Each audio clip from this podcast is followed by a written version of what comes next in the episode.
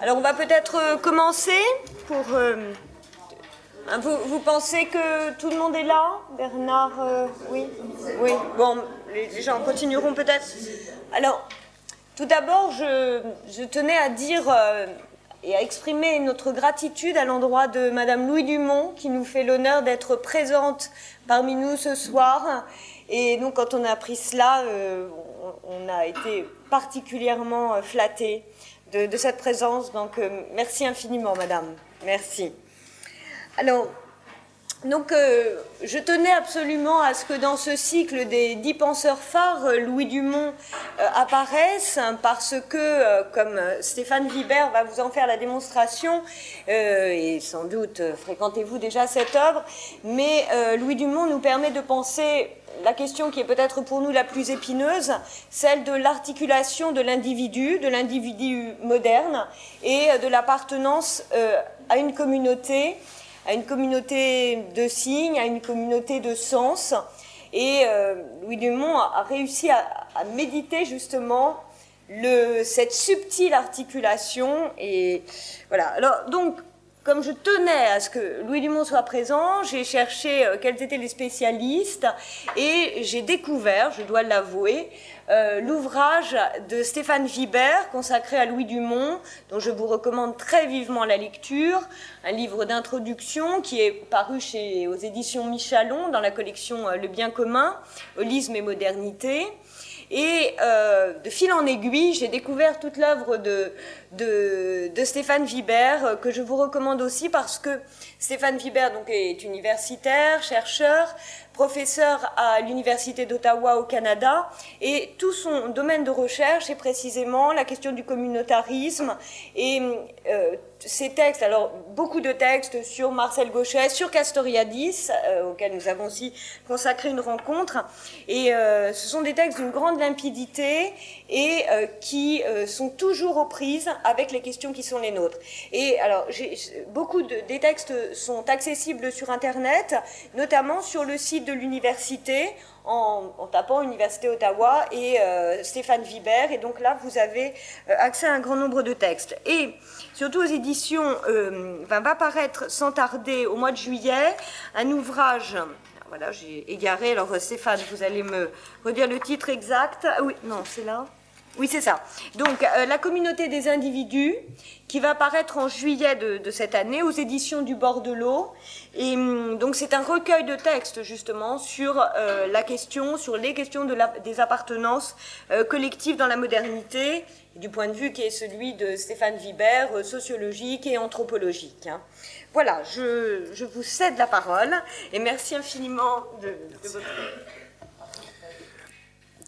Alors euh, bonsoir à toutes et à tous. Euh, je ne saurais débuter évidemment en remerciant tout d'abord le Collège des Bernardins de bien vouloir m'accueillir à l'occasion de, cette conférence. J'ai eu la chance de venir il y a quelques années participer au colloque consacré à Marcel Gaucher euh, lorsqu'il finissait sa chaire de recherche ici, dans ces lieux magnifiques. Et également un grand merci à deux personnes, tout particulièrement à Mesdames Chantal Delsol et Bérénice Levet pour leur invitation, puisqu'elles sont responsables de ce cycle passionnant sur les penseurs phares de la modernité. Elles sont directement à l'origine de ma venue, comme Bérénice le, rappelait à l'instant. Alors ma conférence s'intitule Hiérarchie, égalité, différence, l'anthropologie comparative de Louis Dumont face aux sociétés modernes, puisque c'est cela dont il est question en priorité penser le rapport aux sociétés modernes d'un point de vue qui est celui de la comparaison et du décentrement offert par la perspective anthropologique. Louis Dumont est un socio-anthropologue français dont l'œuvre, tout en étant d'une grande continuité dans ses intuitions fondamentales, peut être séparée en deux grandes parties. D'une part, il a été considéré comme l'un des plus grands indianistes de son temps en anthropologie, et son travail majeur, Homo hierarchicus, constitue encore aujourd'hui l'un des écrits les plus discutés, loués ou critiqués de ce domaine de recherche, mais également une source fructueuse d'inspiration pour bon nombre d'auteurs qui travaillent dans l'anthropologie du monde indien. Mais d'autre part, à partir des années 1970 notamment, Dumont s'est retourné sur l'Occident afin d'y appliquer les méthodes comparatives et les outils conceptuels forgés au cours de son étude sur le monde indien. Ses thèses sur l'idéologie moderne, sur l'individualisme, sur le nationalisme, sur la communauté, sur l'hybridation des cultures ont été de fait discutées bien au-delà de l'anthropologie, dans l'ensemble des sciences sociales, jusqu'à la philosophie, les sciences politiques, l'histoire, etc. Dumont se situe dans la tradition classique de l'école de sociologie française, Burkheim, Mauss ou Hertz notamment, mais il a puisé également aux sources du structuralisme de Lévi-Strauss et du fonctionnalisme britannique, notamment par sa lecture d'Evans Pritchard. À partir de là, Dumont a développé une socio-anthropologie qui en reprend certaines conceptions majeures de ces différents courants, tout en l'enrichissant à la fois d'un point de vue méthodologique, avec la notion de hiérarchie, sur laquelle je reviendrai, et d'un point de vue comparatif, avec des analyses désormais incontournables à propos de la configuration individualiste qui, selon lui, définit l'idéologie moderne. L'élaboration de cette perspective, dite holiste, induit une position forte quant à l'institution symbolique du social, comprise comme sens, domaine et condition du sens. L'œuvre de Louis Dumont, dont je vais vous entretenir aujourd'hui, reste largement méconnue, malgré son ampleur, y compris dans son pays d'origine, la France. Pourtant, il me semble que sur deux points essentiels, les travaux de Dumont constituent une avancée importante pour l'ensemble des sciences sociales, ou tout au moins relèvent d'interrogations incontournables pour toute tentative ne serait-ce qu'implicite de théorisation forte de la modernité. Une théorisation, en effet, le plus souvent inapparente dans bien des pensées quand les auteurs se réfugient derrière des études dites empiriques, mais cela n'empêche pas qu'entre les lignes, la conceptualisation se trouve bel et bien là. Deux perspectives fondamentales, disais-je, qui recouvrent d'une part le fondement épistémologique des sciences sociales, les conditions mêmes de leur existence et de leur pratique, et d'autre part, grâce à cette réflexivité accrue, une analyse critique de ce que Dumont appelle, après bien d'autres, modernité. Afin d'illustrer et de développer ces deux perspectives, épistémologiques puis critiques, je procéderai selon trois étapes successives. Tout d'abord, une présentation rapide de la carrière de Louis Dumont et de la manière dont s'est construite son œuvre à partir de l'influence majeure d'une tradition intellectuelle qu'est l'école française de sociologie. Ensuite, j'évoquerai, dans une partie à tonalité plutôt épistémologique, ce que Dumont entend par l'expression du holisme méthodologique, en explicitant certains concepts spécifiques comme hiérarchie de valeurs, totalité, idéologie. Enfin, dans un troisième et dernier temps, j'indiquerai pourquoi, à mon sens, ce holisme structural permet un regard renouvelé sur cet objet nommé par Dumont idéologie moderne. C'est ici que je tenterai de reprendre en partie des débats contemporains à propos de la nation, du multiculturalisme, du pluralisme culturel, et notamment le rapport central à nos sociétés entre différence et égalité. Pour l'exprimer d'emblée le plus succinctement possible, il s'agira de se demander si le slogan récurrent L'égalité dans la différence, véritable lieu commun des prétentions modernes à la reconnaissance identitaire, est possible, selon quelles pratiques et à quelles conditions de pensée. Tout d'abord, assez brièvement, donc, la vie et l'œuvre de Louis Dumont.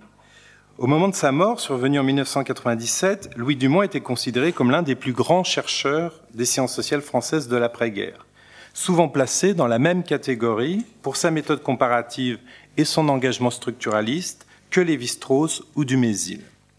Un rapprochement que Dumont, par modestie certainement, contesta parfois, répétant n'être, selon son expression, qu'un simple artisan de l'anthropologie Louis Dumont est né en 1911 en Grèce, dans la ville de Salonique, puisque son père, ingénieur, dirigeait une entreprise française chargée de construire un chemin de fer jusqu'à Constantinople. Alors qu'il prépare l'entrée à l'école polytechnique, le jeune homme dans la vingtaine se révolte contre la vie bourgeoise qui l'attend, dit-il, et se retrouve obligé d'occuper divers métiers, comme employé d'assurance ou correcteur d'imprimerie. C'est durant ces années qu'il fréquente le collège de sociologie animé par des figures aussi prestigieuses que sulfureuses, comme Bataille, Léris ou Caillois, et qu'il commence à se passionner véritablement pour l'ethnologie, comme on disait alors en France. En 1936, à l'âge de 25 ans, il est embauché par Georges-Henri Rivière au Musée des Arts et Traditions Populaires de Paris, d'abord pour des tâches modestes, comme coller des photographies ou dactylographier le courrier. C'est dans ce cadre privilégié dont il gardera toute sa vie un souvenir ému en évoquant des chercheurs passionnés et modestes, cherchant uniquement à préserver l'héritage populaire français, qu'il se découvre une vocation pour l'anthropologie, reprend des études, suit les cours de Marcel Mauss qui le fascinent et envisage de travailler sur les survivants celtiques dans l'outillage artisanal. Avec la Seconde Guerre mondiale, Dumont est mobilisé puis se retrouve prisonnier durant cinq ans, en captivité en Allemagne d'abord comme travailleur agricole, puis ouvrier dans une usine de Hambourg. Dumont traduit des livres allemands sur le folklore français, puis inspiré par les écrits d'auteurs comme Marcel Mauss ou René Guénon sur la civilisation indienne, décide de commencer l'étude du sanskrit, sous la direction du professeur Schubring, spécialiste des Jains et enseignant à l'Institut d'Indologie. Revenu au musée après la guerre, en mai 45, et tout en préparant un départ pour l'Inde, Dumont n'en profite pas moins pour se lancer sur les conseils de Dumézil dans une monographie à propos des fêtes traditionnelles ayant lieu dans une petite ville du sud de la France, Tarascon. L'ouvrage sera publié en 1951 sous le titre La Tarasque, essai de description d'un fait local d'un point de vue ethnographique. La Tarasque, une sorte de dragon mythique dont l'effigie était construite et promenée en procession dans la ville, faisait référence à un mythe narrant la lutte entre ce monstre meurtrier et une sainte chrétienne locale, Sainte Marthe, qui finit par dompter la bête. L'ouvrage de Dumont entreprend de situer la croyance locale dans ses rapports avec les pratiques religieuses de la région, ainsi qu'avec le christianisme méditerranéen de façon plus globale. Ayant suivi parallèlement des cours de tamoul et d'hindi à l'école des langues orientales, Dumont part fin 1948 pour l'Inde du Sud, où il passera deux ans, s'installant chez les Tamils dans la sous-caste des Pramalai Kalar, source d'une épaisse monographie de 460 pages qui sera publiée en 1957. De retour en Europe, Dumont est engagé comme chargé de cours à l'Institut d'anthropologie sociale d'Oxford euh, en octobre 1951 où il participera durant quatre ans au séminaire donné par un Evans Pritchard, alors en pleine rupture avec le fonctionnaliste de Radcliffe Brown.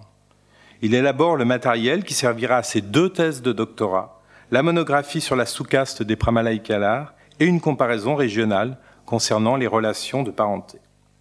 Dumont obtient son doctorat d'État en 1955 pour être ensuite nommé directeur d'études à l'école pratique des hautes études à Paris notamment grâce à l'appui de Lévi-Strauss et de l'historien Lucien Fèvre. Fin 55, Dumont repart en Inde pour un second terrain, cette fois dans le nord, séjournant 15 mois dans un village de l'Uttar Pradesh, où il entreprend de réfléchir au rapport entre l'unité civilisationnelle de l'Inde et la diversité des variantes régionales. Parallèlement, il fonde en 1957 avec David Pocock une importante revue, Contributions to Indian Sociology, qui publiera neuf numéros sous leur direction avant d'être prise en 1967 par le grand indianiste Tihen Madan. Il publie également un petit ouvrage en 1954, La civilisation indienne et nous, qui dresse un plan théorique général de ses recherches et anticipe ses futurs développements. Ceux-ci excéderont à une notoriété internationale avec l'ouvrage Homo hierarchicus, publié en 1967 chez Gallimard. Sous-titré Le régime des castes et ses implications, cet ouvrage a constitué un événement considérable dans le milieu de l'indologie, dont les conséquences peuvent encore être ressenties aujourd'hui en raison de son ambition intellectuelle et en dépit des critiques. Il n'y a qu'à lire la préface de Dumont pour la réédition de l'ouvrage, douze ans après sa parution initiale, pour s'en rendre compte. Commentant sur presque 40 pages les critiques dont il a fait l'objet, provenant majoritairement du milieu anglo-saxon d'obédience empiriste, Dumont explique ce mélange d'approbation et de blâme sur son ouvrage par l'aversion de la pensée moderne pour la notion de hiérarchie qui est le soubassement méthodologique de sa recherche.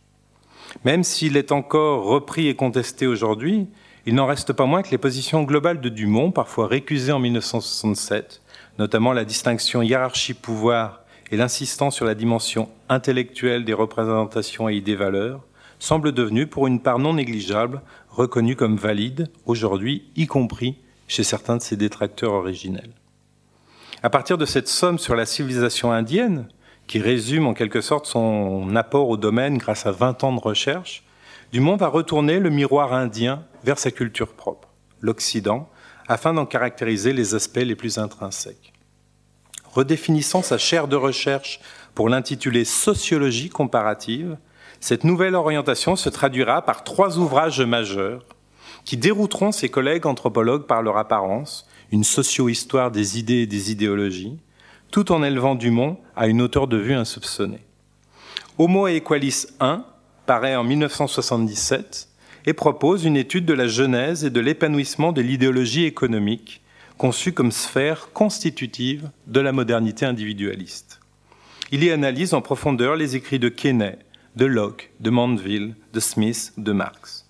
En 1983 paraît l'ouvrage le plus connu de Dumont et le plus vendu encore aujourd'hui, les fameux essais sur l'individualisme, constituant une perspective anthropologique sur l'idéologie moderne, car tel est son sous-titre, et regroupe sept textes publiés séparément entre 1970 et 1981.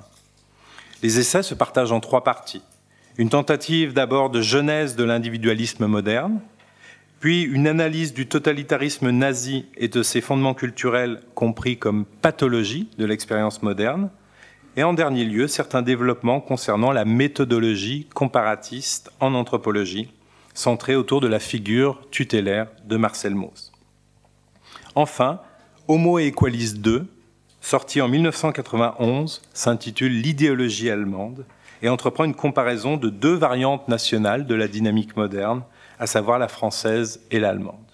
Dumont concentre son étude sur l'idée valeur de Bildung, formation de soi-même, comprise comme institution essentielle de la culture allemande, touchant des domaines aussi divers que la philosophie, la religion, la politique, l'esthétique ou la littérature, à partir des écrits d'immenses auteurs comme Trölsch, Thomas Mann, Humboldt ou Goethe.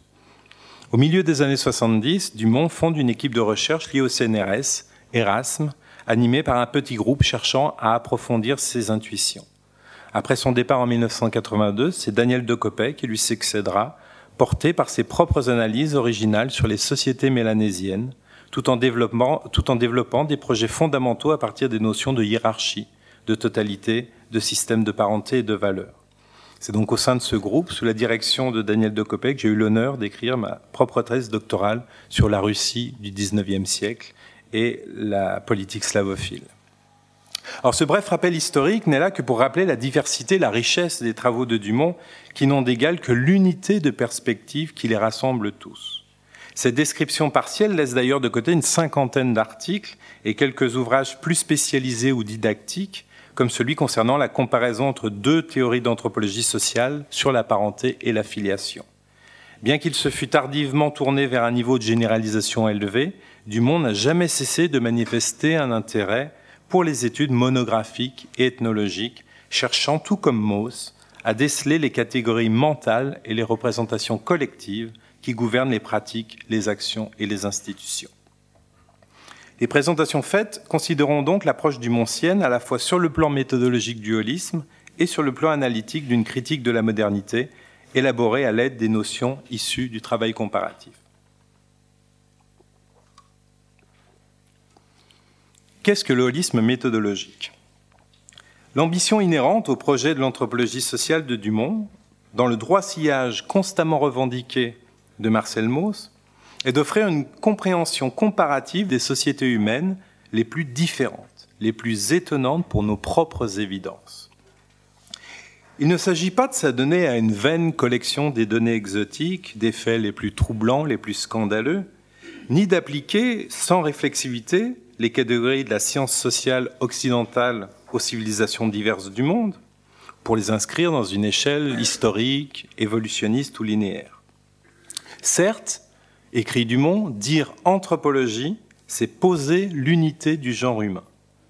Et seul cet universalisme moderne fonde réellement l'ambition scientifique.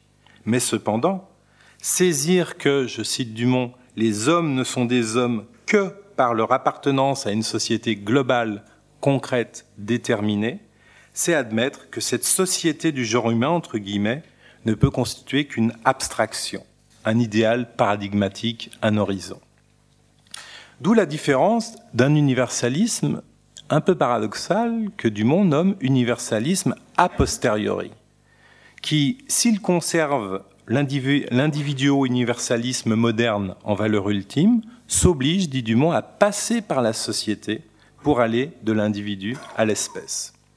L'universalisme a posteriori de Dumont, proche en cela de l'universalisme latéral de Merleau-Ponty, considère les différents types de sociétés comme représentant autant de possibilités parmi l'humanité et s'attache à faire état, dans chaque société ou culture, de l'importance relative des niveaux d'expérience et de pensée qu'elle reconnaît. L'universel autoproclamé des droits de l'homme valide, dit Dumont, en ce qu'il est l'expression et la quête d'une civilisation historique, doit néanmoins se confronter aux universels relatifs présentés par les autres sociétés, tout aussi légitimes du point de vue de leur sens et cohérence interne, afin d'initier un rapport dialogique qui s'évertue à cerner les analogies structurales entre les différentes versions du bien, du juste ou du vrai. Ce comparatisme doit donc notamment aborder, on y reviendra, l'épineuse question des droits subjectifs ou droits individuels, qui est le véritable point d'achoppement le plus patent des processus d'acculturation à la modernité.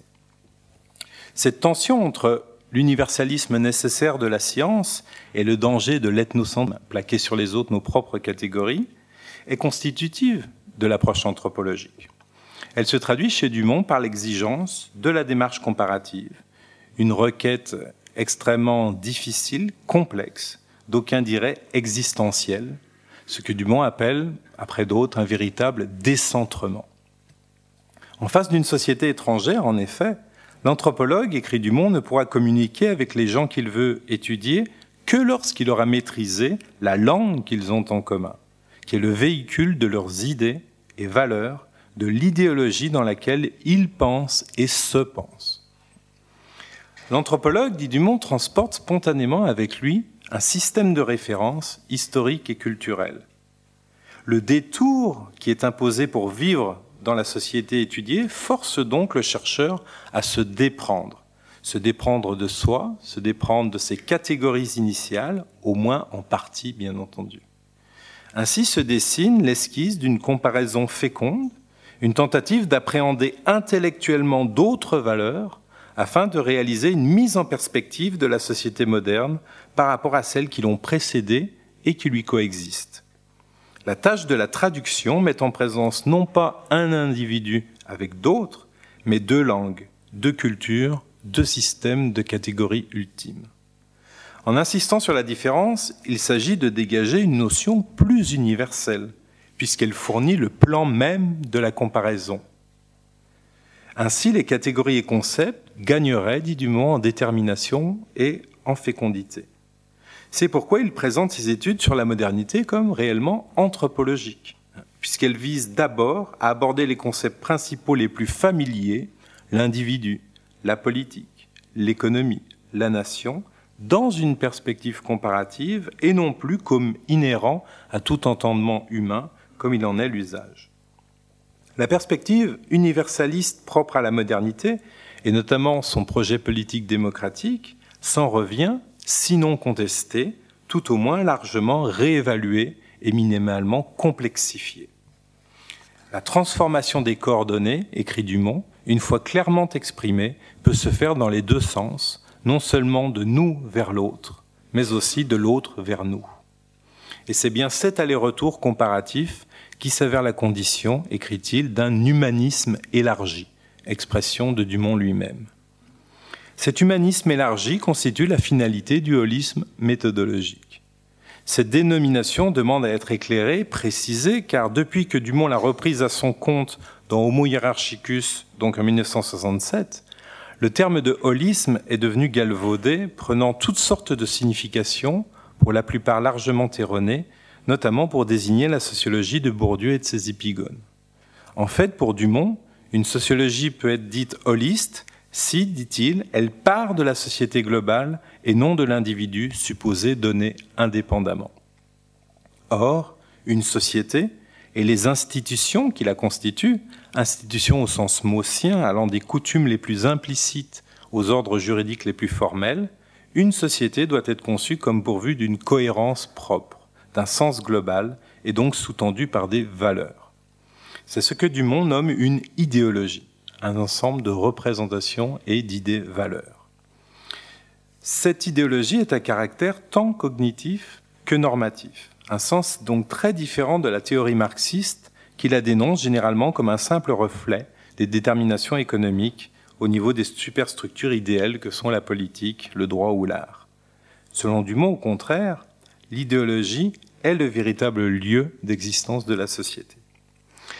Certes, l'idéologie ne spécifie pas l'ensemble de la réalité sociale. Ce serait de l'idéalisme au plan philosophique ou du culturalisme étroit au plan ethnologique.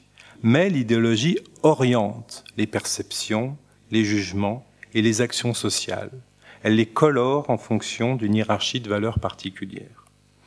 Il n'est pas question ici de préférences purement subjectives mais de marquer la pluralité des fins, la pluralité des niveaux d'expérience où s'inscrivent les activités humaines. Il s'agit, pour reprendre l'expression du philosophe Vincent Descombes, qui s'est beaucoup inspiré de Dumont, d'un ordre de préséance qui distingue des valeurs supérieures fondamentales pour l'existence du collectif, tout en soulignant le fait que ces valeurs supérieures ne peuvent exister que s'il existe des valeurs subordonnées, reconnues comme telles, et donc signifiante dans certains contextes. C'est ce que Dumont nomme l'englobement du contraire. Le holisme méthodologique de Dumont est donc la thèse qu'il y a des principes d'intelligibilité, des pratiques et des pensées, pour autant qu'elles font système du point de vue du sens. La cohésion des activités des institutions n'est donc jamais une interdépendance causale, empirique. C'est une cohérence intellectuelle et pratique celle des règles, des valeurs et des principes normatifs. Il s'agit d'un esprit social, d'un esprit objectif, comme le dit Descombes en reprenant un terme hegelien, l'esprit objectif qui définit des usages établis et des significations communes. Le holisme structural du Montien s'attache à saisir l'interdépendance des parties d'un tout, sur un mode relationnel, ainsi qu'à présenter comment l'esprit objectif des institutions précède et rend possible l'esprit subjectif des personnes particulières. Reprenant Montesquieu, Descombes explique ainsi que l'esprit objectif, c'est tout simplement l'idée qu'il y a un esprit des lois. On peut étudier la législation anglaise ou le droit romain comme des totalités qui ont un sens, qui manifestent une intention générale, intention qui n'est évidemment pas celle de tel ou tel individu ayant contribué à ces systèmes. Le sens du système n'est pas un sens que les sujets donnent au système, car c'est seulement dans les termes d'un tel système que les individus peuvent faire sens. Il faut ici dire quelques mots sur cette distinction fondamentale, car elle permet de lever tout équivoque sur le rapport entre, d'une part, le holisme, défini par sa relation privilégiée à l'étude de la totalité sociale et de son sens commun, et d'autre part, le pseudo-holisme, selon l'expression de Dumont lui-même, qui peut se manifester notamment sous les traits du totalitarisme en politique, lequel vise à recomposer un tout homogène et essentialiste, mais qui recouvre de facto les divers types de théories consistant à accorder les attributs des personnes singulières, conscience de soi, mémoire, raison, volonté, à un groupe d'appartenance substantialisé, qui peut être le parti, le peuple, la race, le prolétariat, ainsi que nous le montre l'histoire. On aboutit ainsi à une sorte de super sujet qui est censé tirer les ficelles derrière l'individu et qui, du coup, le réduit à un rôle de pantin. Cette orientation qu'on peut nommer collectiviste consiste donc à concevoir le tout comme une collection d'individus qui possèdent ensemble des attributs collectifs, ce qui ne peut aboutir qu'à mettre en concurrence, sur un même plan, selon les dualismes bien connus, l'acteur et le système, l'individu et la société, le sujet et les institutions. Ce point de vue collectiviste impose de partir de la pluralité des individus en introduisant une relation externe entre plusieurs substances, définies comme la possession de traits substantiels partagés, traits ethniques, raciaux, socio-économiques, religieux. Ce n'est pas du tout la perspective holiste. Au contraire, l'attention holiste est portée à la totalité signifiante et elle interroge des relations internes, lesquelles ne peuvent relier que des êtres relatifs donc des êtres pris sous une certaine description. Pas des éléments donnés, mais des parties dans un tout, impliquant une structure, une forme, une règle ou un ordre du sens. Bref, un ordonnancement intentionnel et normatif qui correspond aux finalités visées dans une communauté humaine. L'orientation collectiviste part donc d'une compréhension erronée du problème sociologique pour les tenants du holisme, puisqu'elle vient opposer la société à l'individu alors même qu'il n'existe évidemment que des individus socialisés et des sociétés composées d'individus. Ainsi que l'affirme Elias ou Castoriadis ou Dumont, Il s'agit seulement là d'une même réalité, le social, mais appréhendé de deux endroits différents, celui du tout ou celui des parties qui composent ce tout. D'un point de vue ontologique, les institutions, les règles, les valeurs d'une société n'existent que parce qu'il y a des gens pour les faire exister, pour les incarner, pour les transmettre, en ayant des croyances et des pratiques conformes à ces institutions. Contextualiser ici, sociologiser les pensées et valeurs individuelles de façon holiste ne revient pas du tout à les transférer dans un super sujet externe, mais au contraire à souligner simplement la présence du social dans nos esprits, dans nos valeurs, dans nos pratiques, dans nos actions. Il s'agit en effet avant tout de reconnaître, pour reprendre l'expression de Dumont, que le social est sens, domaine et condition du sens. C'est donc dire que l'individu n'est pas la source souveraine de toute signification, n'est pas seul donateur du sens, puisqu'il est institué et socialisé comme tel par un monde social historique déjà là. Mais c'est dire aussi, par ailleurs, que la culture globale d'une société ne peut pas être un déterminisme causaliste strict, comme le sous-entend par exemple l'habitus bourdieusien. Dire que les individus ou les groupes ont à faire sens à partir d'une tradition donnée montre bien que la culture sociétale est un horizon de signification, porteur de valeurs spécifiques, qui reste donc en partie tributaire de sa transmission, de sa réappropriation et de son incarnation. Une fois précisée cette épistémologie holiste soutenue par Dumont, il convient d'expliciter brièvement le concept central et néanmoins problématique de l'œuvre dumontienne, la notion de hiérarchie. Il faut bien admettre que pour ce qu'il sous-entend dans les sociétés modernes, tant dans le langage courant qu'au sein du vocabulaire scientifique, ce concept se prêtait malheureusement aux incompréhensions et contresens en tout genre qu'il ne manquera pas d'occasionner d'ailleurs. Le plus souvent confondu avec les idées de domination, de pouvoir, d'hégémonie, de tyrannie, voire même de totalitarisme, le concept de hiérarchie entend précisément décrire le contraire de ces rapports de force brutes entre individus, entre individus particuliers ou entre individus collectifs, en tant qu'ils sont justement, dans la pensée moderne, substantialisés et pensés comme ontologiquement originels. Avant d'écrire Homo hierarchicus, Dumont n'était pas parti avec l'idée de hiérarchie a priori. C'est pour ainsi dire chemin faisant, à travers la tentative d'une compréhension globale de l'histoire indienne, que la notion de hiérarchie va se dégager par étapes, constituant selon lui le fil rouge du matériau indien, à la fois historique, religieux, sociologique, artistique ou politique. Malgré l'aversion pour la hiérarchie générale chez nos contemporains, écrit Dumont, qui détourne le regard moderne de cette idée, l'anthropologue doit appréhender cette réalité sociale, ce principe descriptif de civilisation autre. Dès lors, d'écrire Dumont, et je le cite longuement ici, la hiérarchie nous concerne, même si elle est à l'antipode de nos choix, en ce sens que l'Inde doit nous révéler quelque chose que nous avons choisi de ne pas voir, si j'ose dire, mais qui, par hypothèse, ne peut être entièrement absent chez nous mais seulement d'y prendre des formes imprévisibles, résidus, débris peut-être, points obscurs certainement. Or, nous pensons justement que l'idéologie en général, continue Dumont, et donc la nôtre en particulier, ne nous dit pas tout sur la réalité. Voilà donc un moyen d'y voir plus clair. Chaque type de société éclaire quelque chose de l'homme, virtualité ici, réalité là.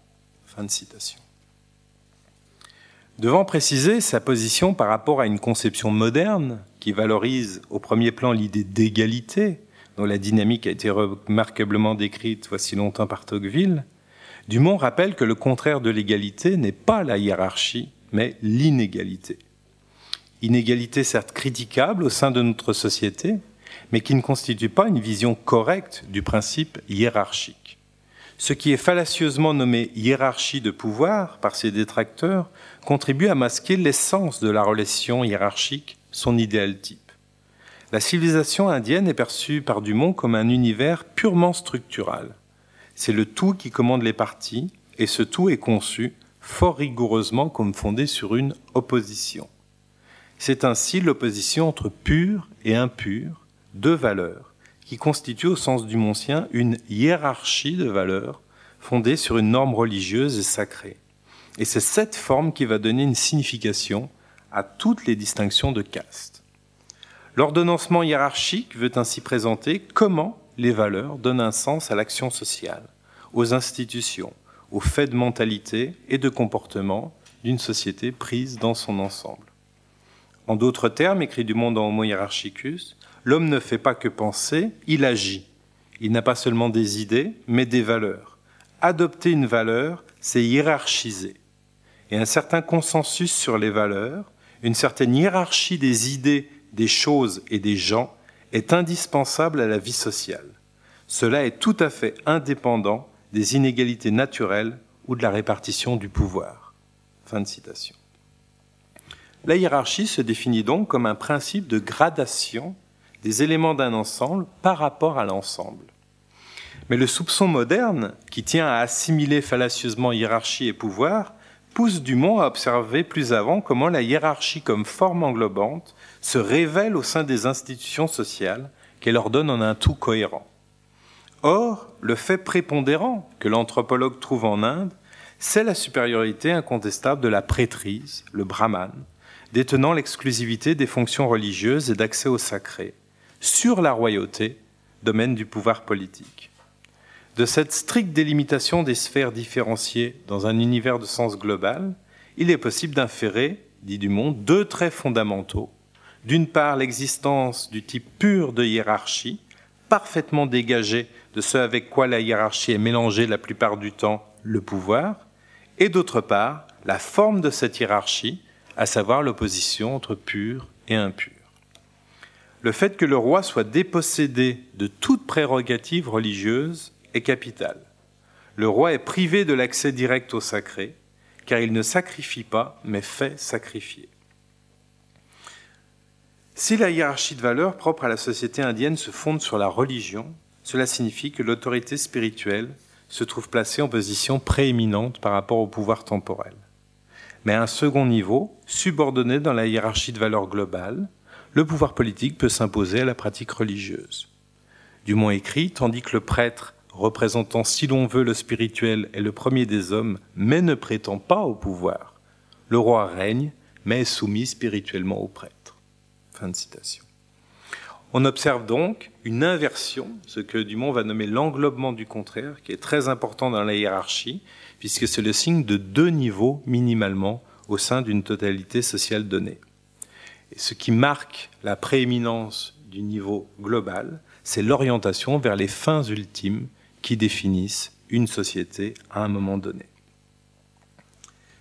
Cette, interdépendance qui définit le système des castes, puisque aucune position sociale ne peut être comprise en elle-même, s'oppose radicalement, trait pour trait, dit Dumont, à l'indépendance qui caractérise la subjectivité moderne en tant qu'idée valeur.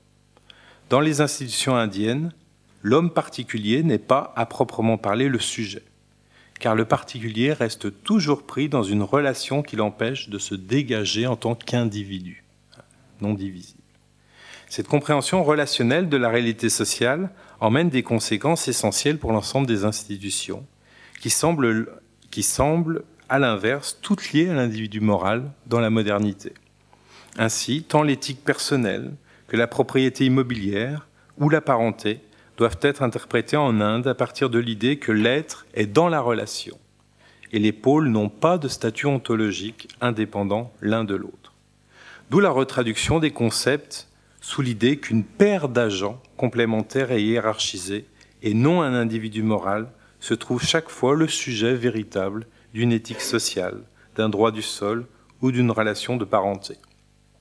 Je cite Dumont, Notre individu est étymologiquement et historiquement l'indivisible, l'unité ontologique est chez nous une indivisibilité, dans l'Inde une totalité, c'est-à-dire une multiplicité ordonnée par des oppositions internes, le plus souvent hiérarchiques.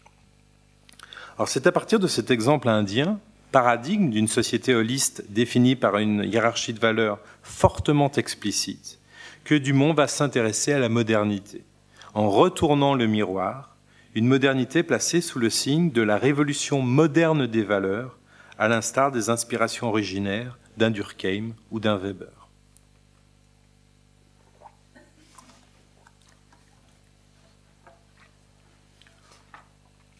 Dumont définit la modernité comme la société où l'individu est érigé en valeur suprême. En définissant la modernité comme une configuration individualiste, Dumont n'utilise pas le terme dans un sens péjoratif, qui serait celui de l'égoïsme, ou dans un sens laudatif, qui serait celui de la liberté. Dans le sillage de Tocqueville ou de Durkheim, l'individualisme est seulement présenté comme l'affirmation d'une valeur sociale. En réalité, dit Dumont, ce sont les sociétés qui sont individualistes, et non pas directement les individus. Dumont distingue d'ailleurs l'individu empirique, cet être pensant, parlant et voulant qui est présent dans toute société, et l'individu moral, autonome et rationnel, qui lui est la valeur prééminente de notre univers social. Dans sa prétention à fonder la société à partir d'une juxtaposition d'individus rationnels et originellement déliés, que ce soit sous le schème contractualiste ou dans le mécanisme prétendument naturel d'interaction comme le marché, la configuration individualiste propre à la modernité néglige, ou du moins subordonne, le trait consubstantiel à toute existence sociale, très défini comme holisme ou comme, écrit Dumont, aperception sociologique. C'est la présence du social dans l'esprit de chaque homme, qui emporte comme corollaire que la perception de nous-mêmes, comme individus, n'est pas innée, mais apprise. Elle nous est prescrite, écrit Dumont, imposée par la société où nous vivons, laquelle nous fait, ce qui est un magnifique oxymore, une obligation d'être libre. Par ce biais, il est possible d'envisager une genèse de la configuration individualiste, qui définit l'idéologie moderne, comprise du point de vue des valeurs globales. Ainsi, la valeur suprême de l'individu dans notre société appelle-t-elle un certain nombre de valeurs corrélatives, dont l'égalité au premier plan, mais aussi la liberté morale, ou encore la nation comme société des individus, tout en, se combinant au sein de chaque culture particulière avec des éléments holistes locaux, ce qui donne une appréciation différenciée de la modernité sous la figure notamment des variantes nationales. S'interrogeant sur la nature de cet élément non social qu'est l'individu naturel, qui finit paradoxalement par être érigé en valeur sociale suprême, Dumont trouve en Inde, pourtant caractérisation paradigmatique de l'ordre hiérarchique, l'existence d'un contre-principe puissant incarnant non pas le refus de la hiérarchie, mais du moins sa réversibilité. C'est la figure du sannyasi, le renonçant comme individu hors du monde, selon l'expression weberienne. En quête d'un salut individuel qui met en question le système hiérarchique des castes, le renonçant subvertit le monde social au nom d'une valeur religieuse plus haute encore. En trouvant dans le christianisme originel une variante de cette figure du renonçant, Dumont émet des hypothèses fortes sur la genèse de la modernité, notamment la possibilité pour la valeur individuelle d'englober finalement son antithèse hiérarchique, avec comme conséquence de longue durée une désagrégation du holisme au niveau de la représentation sociale et la substitution à l'individu hors du monde du moderne individu dans le monde que nous sommes tous. Dumont décrit à cet égard tout un parcours relativement classique et inspiré de la lecture de Treulch, qui va du stoïcisme à la déclaration des droits de l'homme, en passant par saint Augustin, l'Église impériale, le nominalisme, la réforme protestante et le droit naturel moderne. Ce qui opérait en Inde comme au dehors de la structure sociale, la valeur individuelle, s'y trouve en Occident dorénavant et progressivement intégré en tant que subjectivité rationnelle, morale et autonome. Si holisme et individualisme, comme idéologie globale, apparaissent exclusives l'une à l'autre, leur présence en tant qu'orientation est pourtant avérée dans toute société, mais à des niveaux différenciés et hiérarchisés. Dans le cas de la modernité, l'individualisme constitue à l'évidence la valeur la plus haute d'une hiérarchie de valeurs dirigée explicitement contre l'existence de hiérarchies sociales, tout en admettant une multiplicité d'inégalités fondées sur des différences de richesse ou de pouvoir. D'où la contradiction essentielle. Il existe une hiérarchie de valeurs particulières, la configuration moderne, qui récuse théoriquement la hiérarchie en tant que telle. Pourtant, principe inhérent à toute société, ne serait-ce que pour la transmission des valeurs légitimes qui définissent son être propre. Cependant, rappelle Dumont, l'individualisme est incapable de remplacer complètement le holisme et de régner sur toute la société. De plus, écrit-il, il n'a jamais été capable de fonctionner sans que le holisme contribue à sa vie de façon inaperçue et en quelque sorte clandestine. Fin de citation. C'est que la valeur individualiste, si elle est bien devenue prééminente dans nos sociétés par l'élévation des droits de l'homme au statut de principe universel, ne peut effectivement s'incarner qu'au sein d'une société historique donnée, qui n'existe elle-même que comme hiérarchie de valeurs substantielles. Dumont ne réclame donc pas un retour à des principes holistes, comme s'ils avaient disparu en même temps que les communautés traditionnelles et cohésives, mais plutôt un retour à une conscience plus lucide de l'existence des principes holistes nécessaires à toute vie humaine pour autant qu'elle ait vie en société. L'idéologie de l'individu indépendant se heurte implicitement, d'une part, à la conservation de totalité partielle comme lieu de transmission de la culture et du sens, la famille, l'école, la paroisse, le quartier, jusque dans leurs évolutions contemporaines, et d'autre part, à la réintroduction de principes dits sociaux contre ce que Dumont a nommé l'utopie libérale. Réintroduction à doses variables selon les pays, comme les systèmes d'assurance sociale, les diverses demandes de régulation du marché, etc.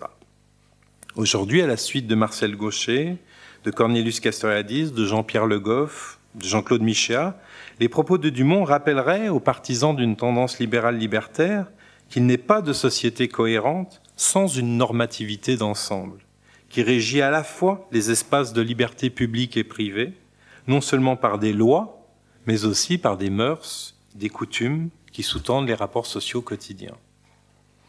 Afin d'illustrer la richesse des propos de Dumont sur l'idéologie moderne, il est possible de prendre deux exemples différents.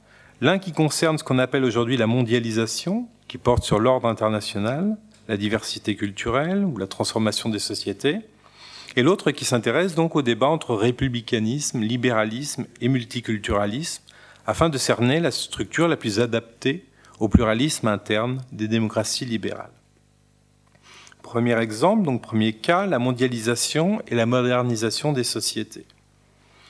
La notion de postmodernité, ce concept fortement polysémique et entaché de vives controverses, se trouve investi chez Dumont d'un sens bien particulier, fort utile afin d'appréhender la manière dont Dumont perçoit non plus seulement l'essence de l'idéologie moderne, cette valeur individuelle, mais son devenir, sa dynamique, la manière dont la modernité contribue à former, à réformer, à transformer la société, une fois l'individualisme installé en tant que référence fondamentale, indiscutable et trop souvent inquestionnable dans sa naturalité prétendument anhistorique.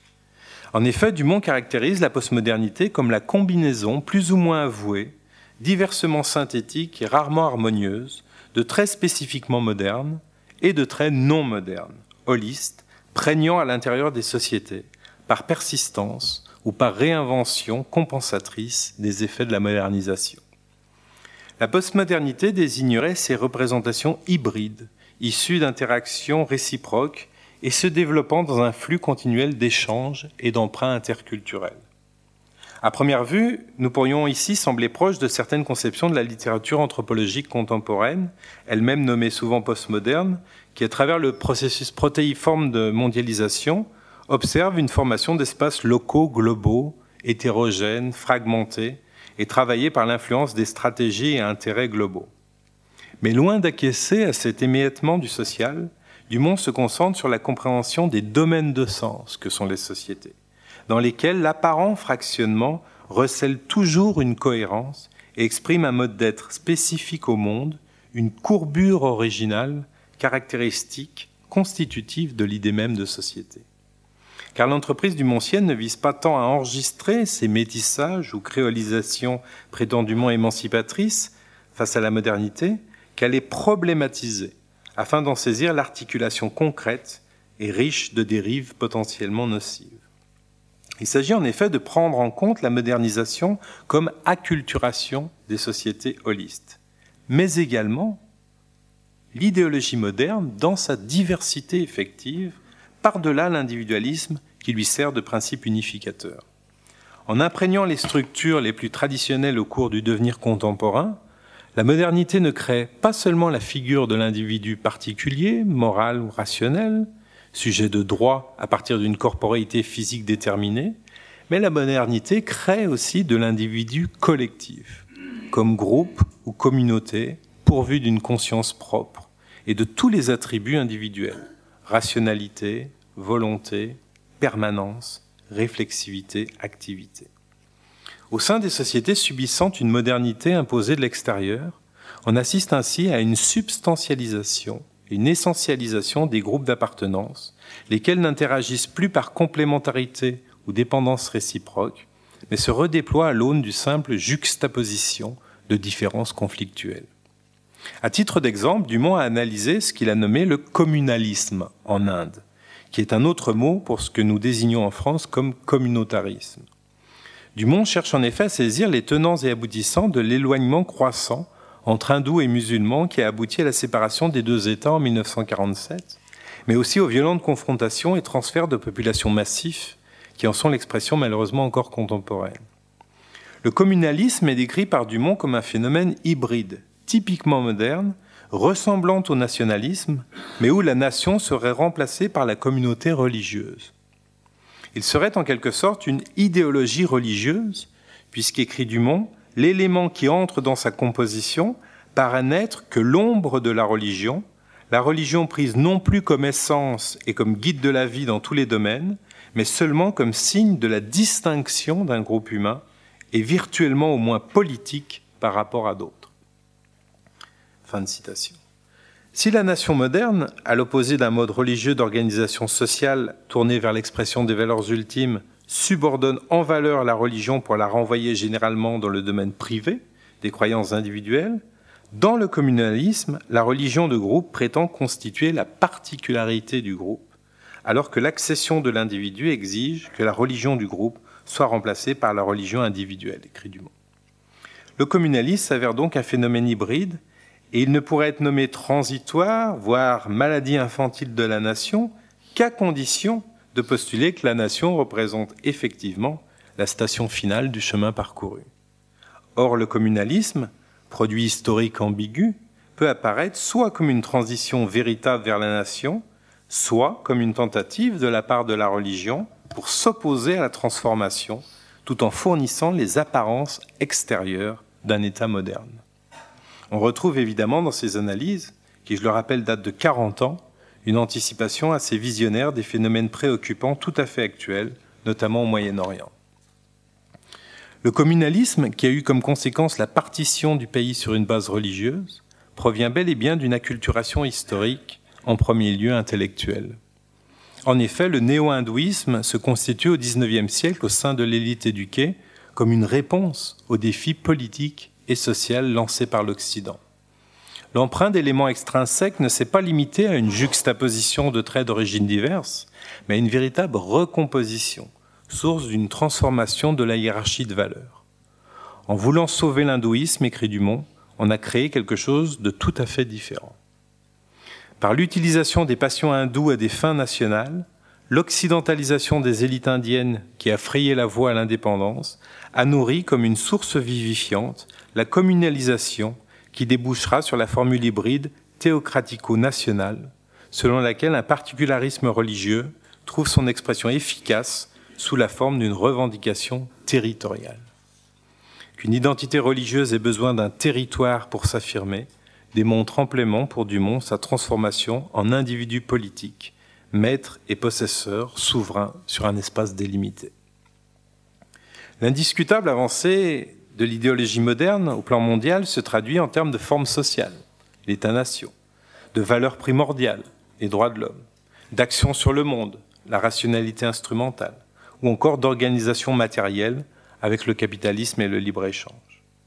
Mais cette évolution contemporaine donne-t-elle vraiment lieu, comme on pourrait le croire, à une uniformisation forcenée des styles de vie, à une homogénéisation sans précédent?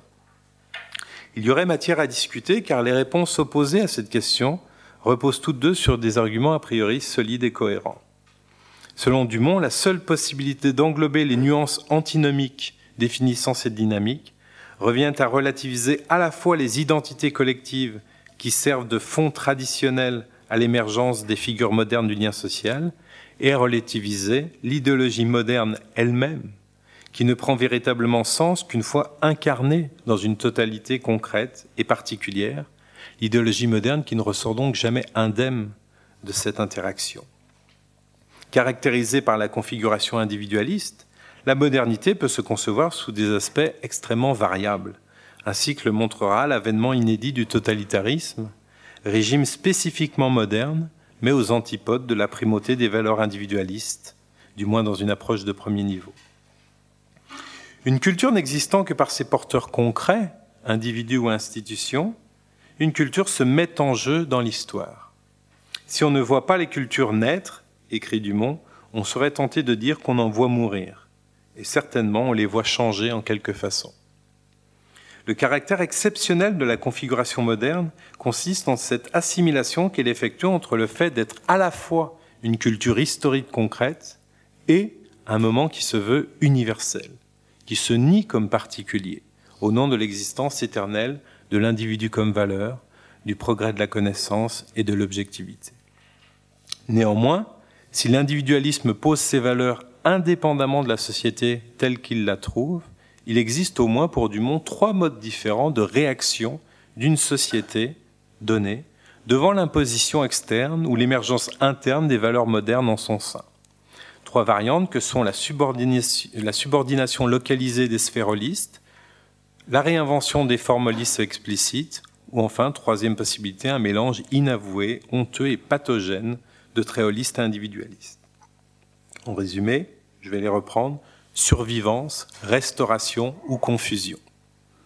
Première possibilité de ce contact holisme-individualisme, la survivance.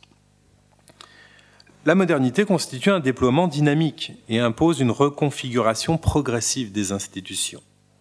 Malgré la valeur irrécusable de l'individu clamé par les différentes déclarations des droits, les formes sociales, traditionnelles parfois ou hiérarchiques, n'en ont pas moins continué à exercer leur emprise sur l'autocompréhension de la société à partir d'une transmission des normes et pratiques et d'une considération du tout social dans sa signification historique et sa finalité propre.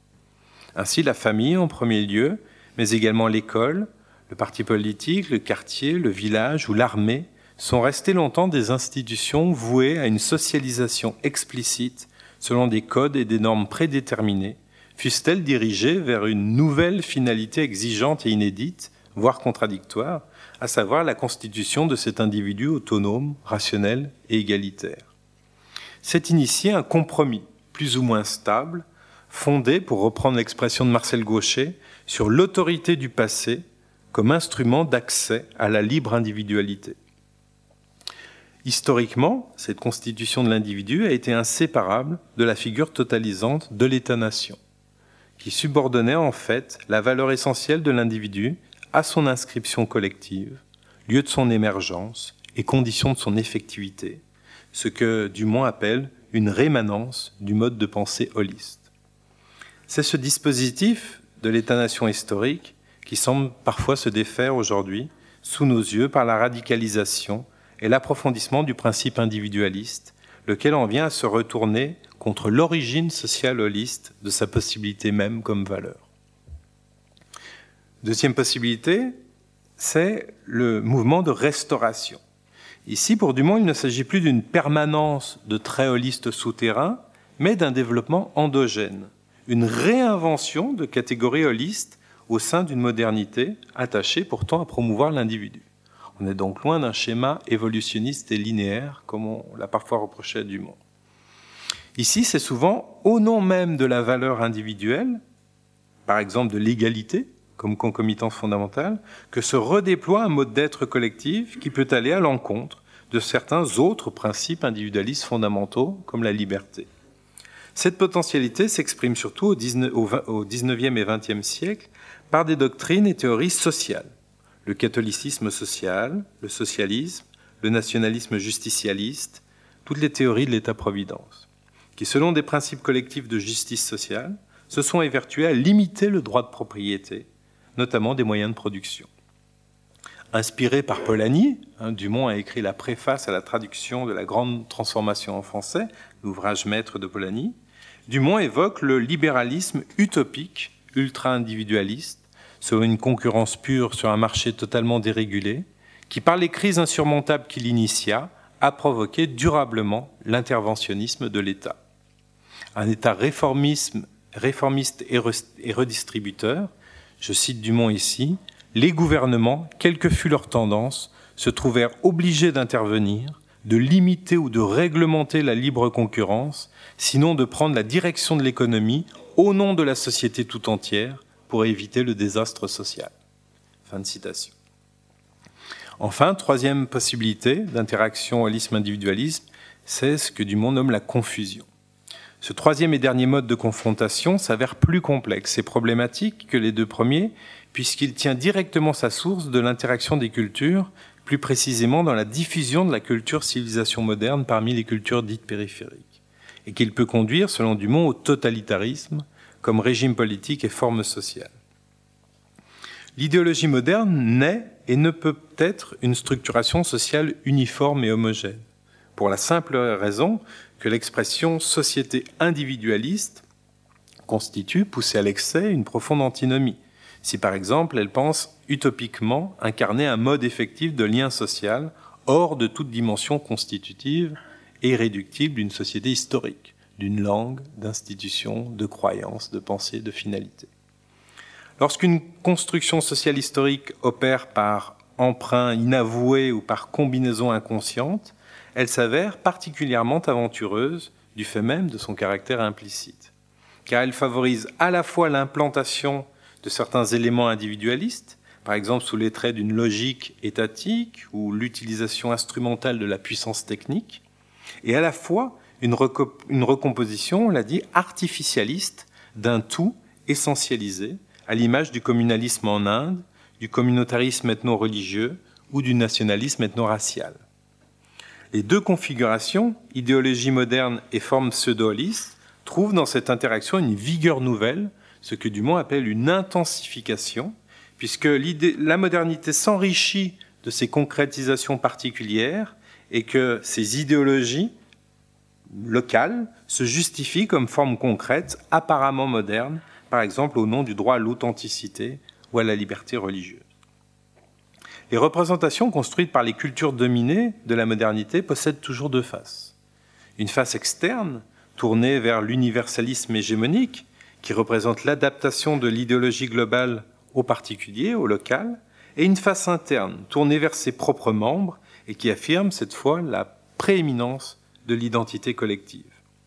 Dumont écrit Grâce à leur face universaliste, ces produits de la culturation d'une culture particulière peuvent entrer dans la culture dominante, la culture mondiale de l'époque. L'emprunt n'est donc jamais à sens unique.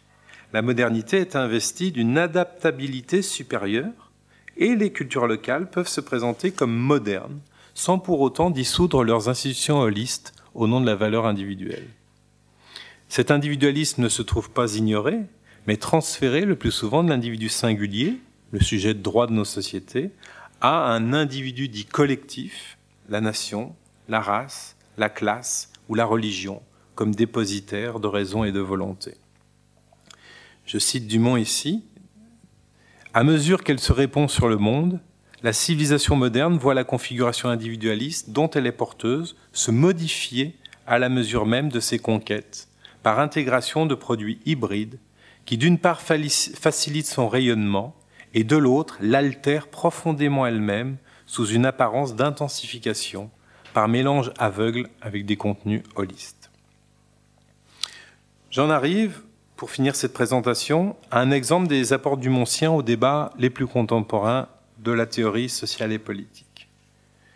Le slogan le plus récurrent dans les dernières années dites multiculturalistes réclame l'égalité dans la différence. En France, ce slogan a été repris par des sociologues comme Alain Touraine et par des philosophes comme Alain Renaud, lequel souhaitait la reconnaissance de l'autre, je le cite, comme égal jusque dans sa différence. À rebours de cet objectif idyllique et dans un raccourci saisissant, Dumont commente ainsi Si les avocats de la différence réclament pour elle à la fois l'égalité et la reconnaissance, ils réclament l'impossible. Cette remarque nous contraint à faire un retour critique sur certaines revendications identitaires contemporaines, sur des demandes de droits spécifiques issues des communautés modernes. Ces communautés, dites aussi minorités, souhaitent conserver la plupart du temps le meilleur des deux mondes idéalement reconstruits. D'une part, la solidarité collective de l'appartenance traditionnelle hiérarchisée, et d'autre part, la liberté et l'égalité individuelle de la société libérale. C'est pour cette raison que la description des communautés renvoie à une polysémie foisonnante et pour tout dire incohérente.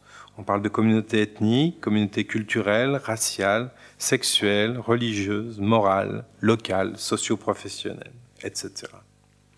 Or, si, comme le prétend Dumont, reconnaître implique évaluer, et évaluer signifie hiérarchiser, alors nous sommes devant un choix entre deux formes possibles de reconnaissance de la valeur de l'existence d'un groupe, quel qu'il soit. D'une part, une reconnaissance égalitaire, qui réclame la fin d'une discrimination, tout à fait ordinaire dans l'idiome démocratique libéral. D'autre part, une reconnaissance hiérarchique, qui exige un statut spécifique et différencié, et notamment des droits d'exemption. La confusion actuelle pousse pourtant ces revendications extrêmement contrastées à se présenter toutes deux dans un langage identique, soit le langage des droits de l'homme pour faire court. Selon Dumont, ou selon Descombes qui a repris cette analyse, les revendications antidiscriminatoires sont évidemment valides dans leur demande d'inclusion au sein de la société à partir d'une logique proprement égalitaire. Mais alors, il faudra souligner que ce sont avant tout des requêtes d'indifférenciation d'abstraction sur le mode individualiste moderne légitime. La reconnaissance de l'autre comme un égal n'est pas la reconnaissance de l'autre comme un autre dans sa différence, mais justement la reconnaissance de l'autre comme n'étant pas vraiment autre, au-delà des apparences, et quelle que soit son origine culturelle, son orientation sexuelle, ses convictions religieuses, etc. Ces déterminations concrètes ne sont pas niées, mais subordonnées en valeur dans un contexte précis qui est celui de la citoyenneté libérale dans une communauté politique moderne. Par contre, concernant le second type de revendication, dit différentialiste, la demande de, reconnaissance hiérarchique exprime une résistance à la menace d'indistinction, potentiellement mortifère pour la communauté.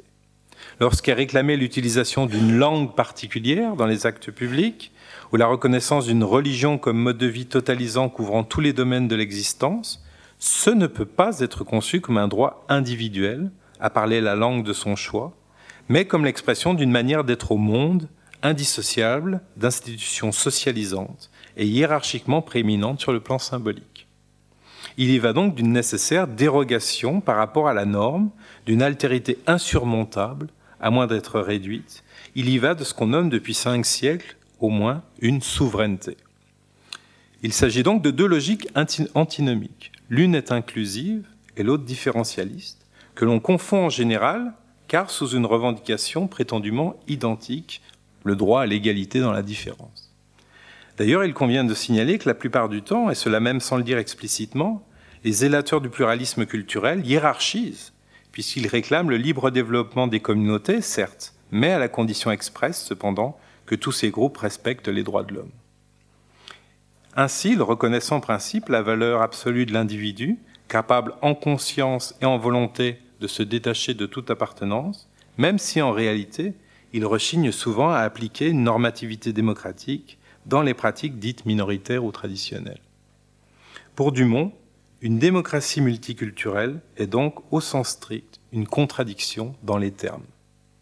Il est évident que le modèle républicain d'assimilation s'avère, selon Dumont, parfois trop individualiste s'il ne perçoit qu'un seul niveau d'appartenance politique, abstrait et universaliste, celui de l'individu délié de ses attaches concrètes à l'État pourvoyeur de droit. Mais le multiculturaliste, selon Dumont, rejoint ce républicanisme libéral dans le procéduralisme formel, puisqu'il croit le lien, le lien social compatible avec l'absence totale de toute culture commune, de toutes mœurs ou valeurs partagées. Le conflit sur les fins ne peut exister de façon démocratique qu'à condition d'être subordonné à une appartenance politico-culturelle qui se donne en amont comme héritage d'une communauté politique à s'approprier et transmettre, autrement dit, ces deux derniers siècles, une nation.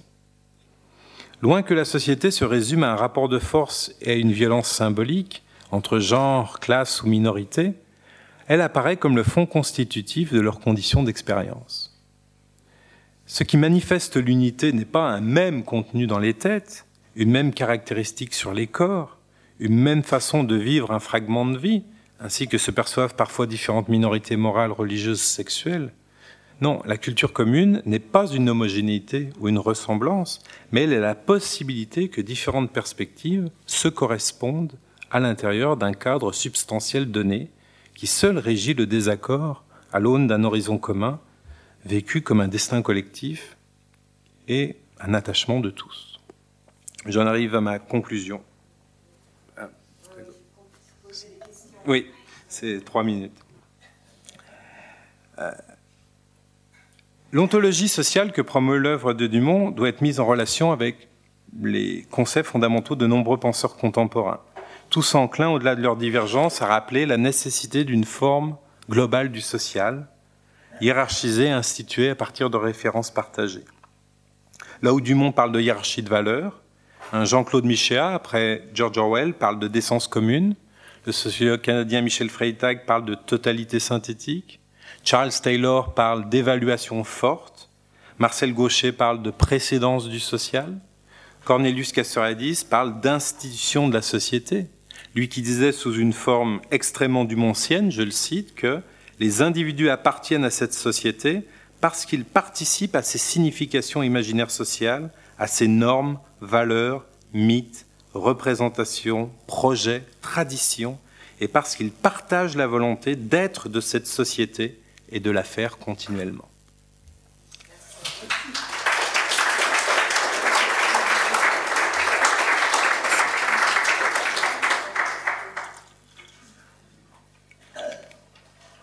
Excusez-moi d'avoir...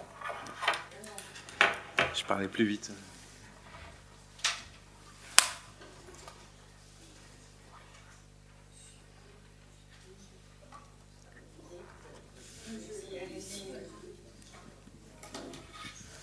Merci beaucoup. Je voulais vous juste poser une question.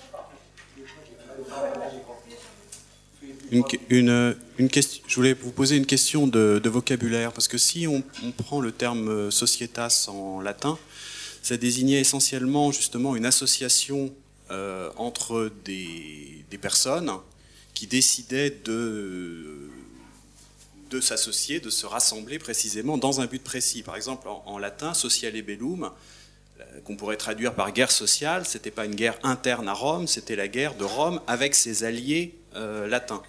Et en fait, c'est un sens qui est resté pendant très longtemps dans les langues européennes, même encore au XVIIe et au XVIIIe siècle, qui reste encore d'ailleurs aujourd'hui dans le vocabulaire commercial, puisqu'une société, justement, on parle de société commerciale, c'est bien une alliance euh, d'individus qui préexistent pour un, projet commun.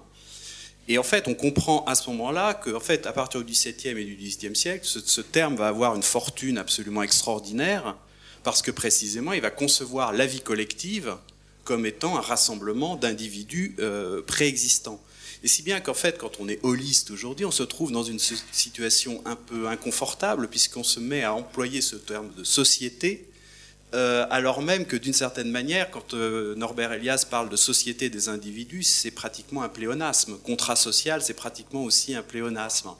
Et alors donc en fait, on se mais en même temps, on est très embêté parce que quel mot employer autrement? Enfin, euh, Ferdinand Tönnies a écrit Gemeinschaft und Gesellschaft, communauté, société. Il voyait vraiment, justement le changement, le basculement qu'il y a entre les deux. Mais si on, appelle tout société, précisément, comment, comment faire Enfin, euh, voilà.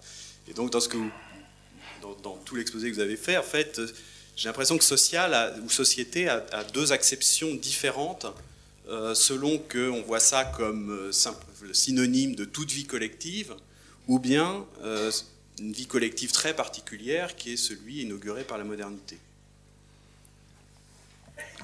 Merci beaucoup. C'est effectivement une question fondamentale. Je ne vous cache pas qu'il y a 4 ou 5 ans, j'ai été l'origine d'un projet qui a débouché sur un ouvrage collectif et qui s'appelle La fin de la société, point d'interrogation, et qui tournait justement autour exactement cette question fondamentale que vous avez soulignée. Je pense que si on revient pour ce que je connais du, sujet. Si on revient au terme même du grec à partir de koiné, du, commun, quelque sorte, puis ensuite le terme, les termes latins, euh, societas, universitas, communitas, D'après ce qu'en disent aujourd'hui certains historiens, etc., leur usage était à la fois polysémique et peu, peu figé y compris dans les traductions qu'on en a faites, nous, c'est-à-dire dans les langues euh, vernaculaires, en français, en anglais, à partir des 17e, 18e siècles. Donc le terme societas a parfois donné société, mais parfois on traduisait aussi universitas par société. Et donc c'est à partir seulement de la naissance, on va dire, du libéralisme philosophique et du, droit naturel moderne que le mot société, pour ainsi dire, s'est scindé en deux, en donnant d'une part cette association dont vous parlez qui est faite pour définir certaines structures comme une entreprise ou une association visant un but prédéterminé, mais rester aussi proche par certains autres aspects de la fameuse société naturelle ou de la sociabilité naturelle, qui, elle, concernait la, famille en premier lieu, et puis parfois, à différents endroits, l'Église. Et donc, le mot société lui redonnait uniquement sa forme, j'allais dire, libérale d'association entre individus, c'est, à mon avis, justement, euh, ne pas remonter à l'autre source qui nous emmène à la Grèce et à cette idée d'une sociabilité naturelle. Et j'ai l'impression, moi, dans la tradition durkheimienne, justement, que par-delà l'opposition trop J'allais dire trop manichéenne et encore, et encore il faudrait travailler puisque pour Tenise, à la fin, je veux dire, la société qu'il imagine, cette société socialiste, sera une sorte de mixte entre société, entre Gemeinschaft, Gesellschaft, donc il n'y a pas cet évolutionnisme qu'on a pu parfois lui reprocher. Et dans la tradition intellectuelle de la sociologie française, chez Durkheim, on voit bien que, oui, il va procéder à ce qu'on peut appeler une ontologisation de la société, qui en fait, comme vous l'avez dit tout à fait justement, euh, ce niveau ontologique de l'existence de l'humain social. Et Dumont revient sur ces débats à partir de Tenise, évidemment, Gemeinschaft, chez Durkheim, euh, solidarité organique, solidarité mécanique. Ces dualistes font partie de l'histoire de la sociologie et de l'anthropologie. Néanmoins, je pense que chez Dumont, en retravaillant euh, cette dimension à partir d'une reconceptualisation du holisme, c'était de mettre à l'œuvre la tradition qui remonte d'une certaine manière à cette sociabilité naturelle en ne voulant pas laisser le terme société à ceux qui en font une association entre individus rationnellement.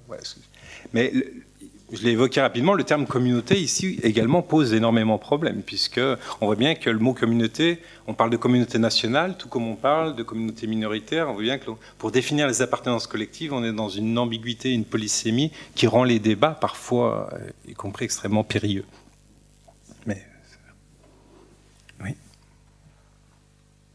Oui. Euh, à propos de la notion de holisme, euh, il faut tout de même savoir que Louis Dumont l'a emprunté, il n'en est pas l'auteur, il l'a emprunté au monde anglo-saxon, et dans le monde anglo-saxon en particulier, le célèbre philosophe et épistémologue Karl Popper l'emploie très exactement dans le sens de ce que Dumont, comme vous l'avez rapporté, appelle le pseudo-holisme.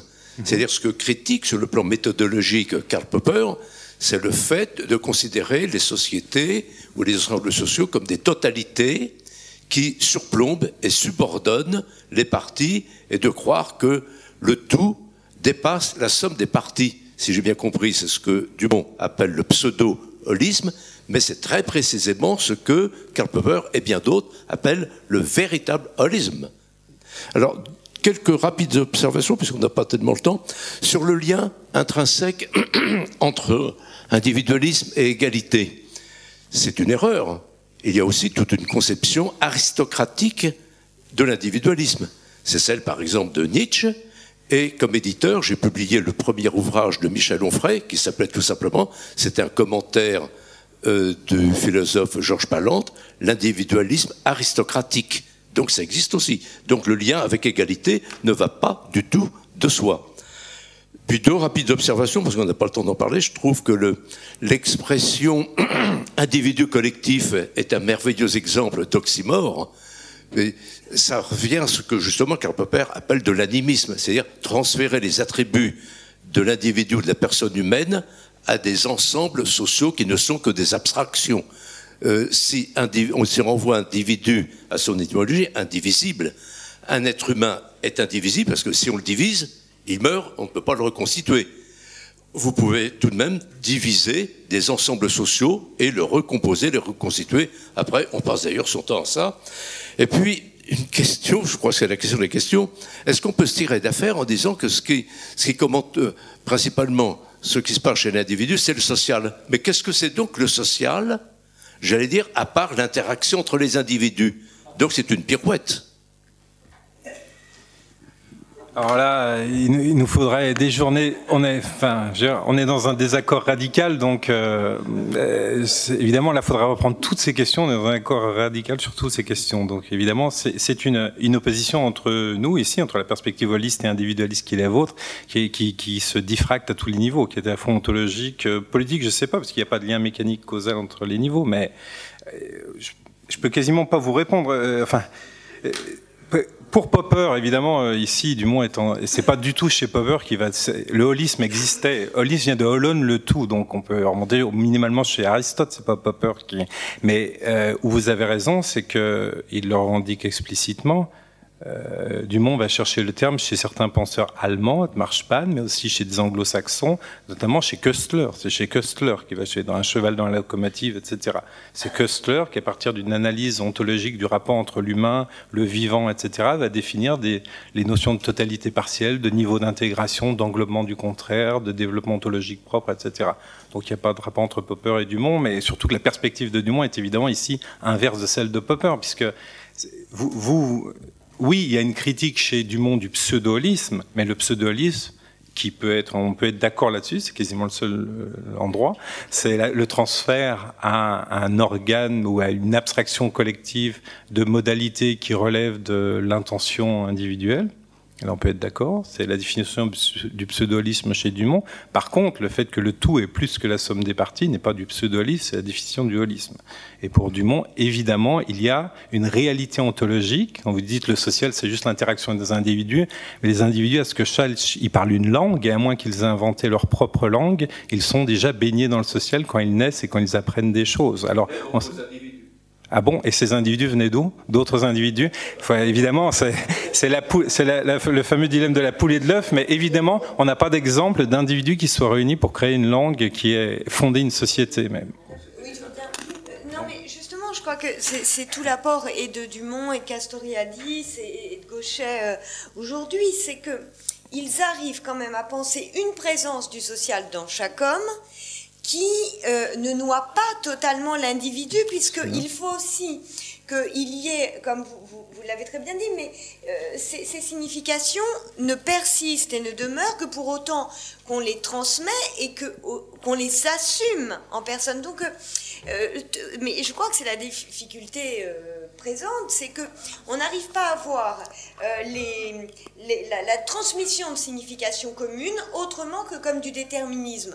Or, j'ai le sentiment qu'avec euh, Dumont, Castoriadis, on ne sombre quand même pas dans un déterminisme, même si il y a, euh, pour reprendre le terme de Gauchet, une précédence du social, mhm. mais qui ne confine pas au, déterminisme. C'est subtil comme articulation, mais je, crois que c'est peut-être là-dessus qu'il faudra vraiment euh, insister pour éviter justement peut-être ce, ce, parce que effectivement, l'individu, euh, l'homme euh, en tant qu'homme, euh, je vois pas trop ce que ce serait. Enfin, comme disait Anna Arendt, la nudité de l'homme, il n'y a rien. Donc il faut effectivement qu'il ait quand même été constitué par des significations qui lui sont transmises, mais après il les reprend à son compte. Enfin, voilà, c'est cette dialectique ou ce mouvement qui, qui, est très intéressant et qui nous Absolument. Je pense qu'il faut insister sur le fait que le holisme n'est pas un déterminisme causal et que justement c'est sortir du dualisme entre, que Monsieur le représente, entre l'individu et la société. Nous, encore une fois, nous ne connaissons pas d'individu qui ne soit pas social et les sociétés sont composées d'individus empiriques. D'une certaine manière, une fois qu'on a dit ça, le problème commence. Qu'est-ce qu'une société Par quoi elle se transmet Comment elle se définit, etc. Ici, les oppositions sont relativement classiques. Euh, encore une fois, depuis euh, depuis la Grèce, en, Europe, il y a des, pour ne parler que l'Europe, des, oppositions classiques contre les écoles idéalistes, matérialistes, etc. L'apport de Dumont ici de l'anthropologie, c'est de ne pas se, se contenter de ces oppositions dualisme, mais d'aller voir dans d'autres sociétés la manière dont sont proposées les définitions mêmes de ce qui fait partie de l'existence de toute société, de tout collectif, de tout individu. Et quelle place pour la notion de la société civique, je dis exprès civique et pas civile, qui s'est constituée par, euh, qui a été formalisée par la dissidence en Europe de l'Est, notamment par Havel, Obchansky Forum, c'était exactement la notion de ces citoyens autonomes, responsables, qui se sont constitués en société opposée à l'intérieur d'une société, donc communautaire, responsable, au sein d'une société qui combattait une, autre société au pouvoir, qui a accaparé le, pouvoir et qui voulait euh, montrer l'existence d'une société morale contre une autre caste immorale qui, a donc dominé l'ensemble de la société. Est-ce qu'il y a une réflexion là-dessus sur parce qu'on dit couramment société civile, mais c'est autre chose, mais justement la société civique en tant qu'entité autonome, responsable et dotée d'une conscience de droit. À ma connaissance, évidemment, ce, thème n'est pas, pas abordé par euh, Dumont lui-même. Euh, quelle place euh, tout, dépend du sens de votre question exactement. il m'est difficile de vous répondre.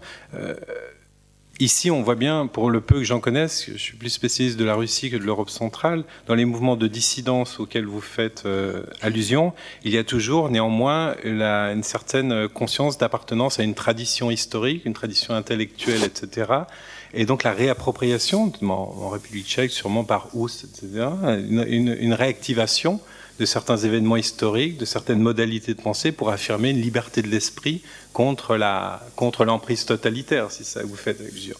Donc ici, le, le, sens quand Dumont parle de réappropriation d'une certaine continuité de la tradition qui permet la liberté de l'esprit à l'encontre d'un pseudo-holisme comme l'était évidemment le totalitarisme soviétique en Europe de l'Est, il y a ici une, modalité d'acception et de, compréhension de ces mouvements historiques et politiques et sociaux. Mais il n'en a pas parlé, là je ne fais qu'extrapoler à partir de ma propre compréhension de ce qu'est le holisme. Oui. Euh, moi, je, enfin, pour essayer de trouver une, une solution, enfin une, une, réponse à justement à cette espèce d'impossible entre l'individu et la société. Enfin, de, je, moi, je, je, considérerais que société, bon alors là évidemment le mot, enfin disons un groupe humain, on va dire, un collectif, disons, est constitué d'individus, euh, comment dire, et, disons l'individu étant constitué par ses différences, ses différentes appartenances hein, sexuelles, générationnelles, sociales, etc. Et surtout constitué par le rapport qu'il a avec les, ces différences, ces différentes appartenances, ce qui fait que ça permet quand même de concevoir un collectif puis en même temps avec des individus qui, sont, qui ont leur autonomie, leur liberté par rapport au, collectif. Alors est-ce que ça fonctionne, ça, d'après vous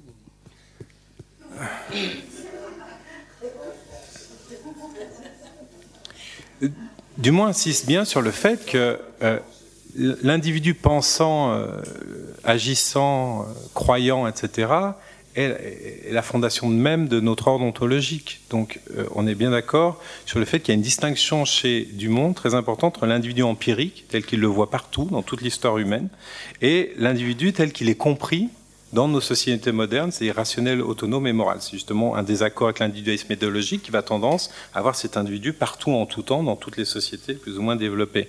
À partir de là, les sociétés dites traditionnelles décrites par l'anthropologie nous montrent justement des types, je dirais, d'individualité qui ne sont pas des individus au sens de l'anthropologie, hein, au sens de l'anthropologie lisant la modernité, justement comme fondés par ces, ce que vous dites très justement par cette multiplicité d'appartenances à une famille, à une généalogie, à un ordre sexuel, etc. C'est ce que nous montre l'anthropologie.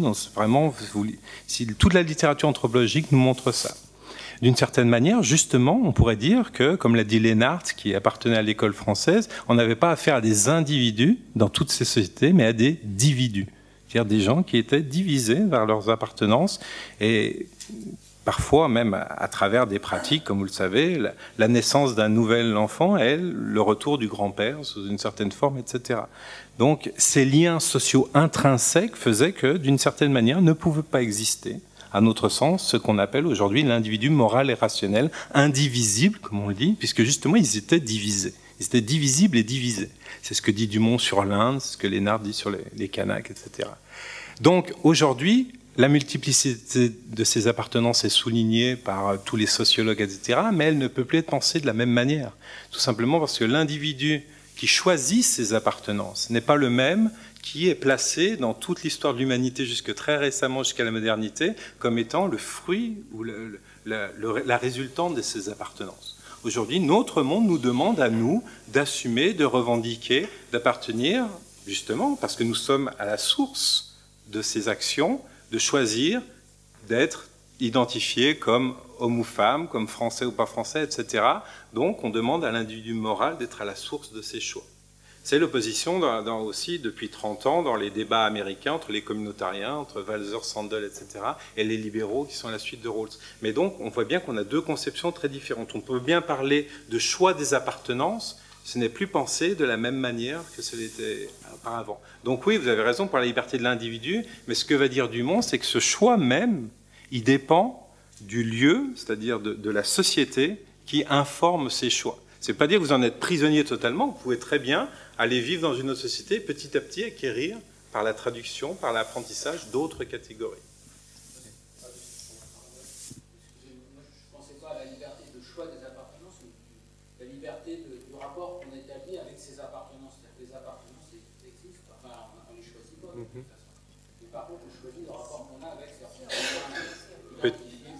Peut-être qu'il faudrait distinguer les appartenances pour voir celles qui sont électives, on va dire, et celles qui sont reçues.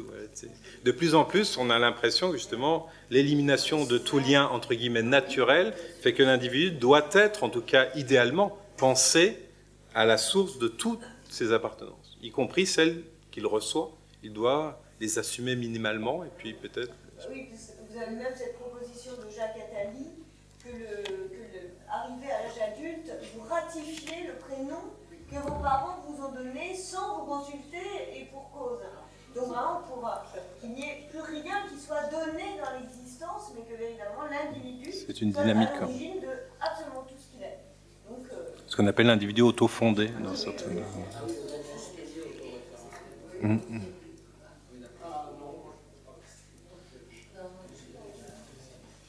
Allez-y, monsieur, peut-être. Il question. Bon, Allez-y, monsieur. Je, non, mais je cède ma place à Jacques De Witt parce que je vois qu'il meurt, il meurt d'envie de, de, Ah, d'accord. Vous voulez Non. Bon. Si, si, voilà.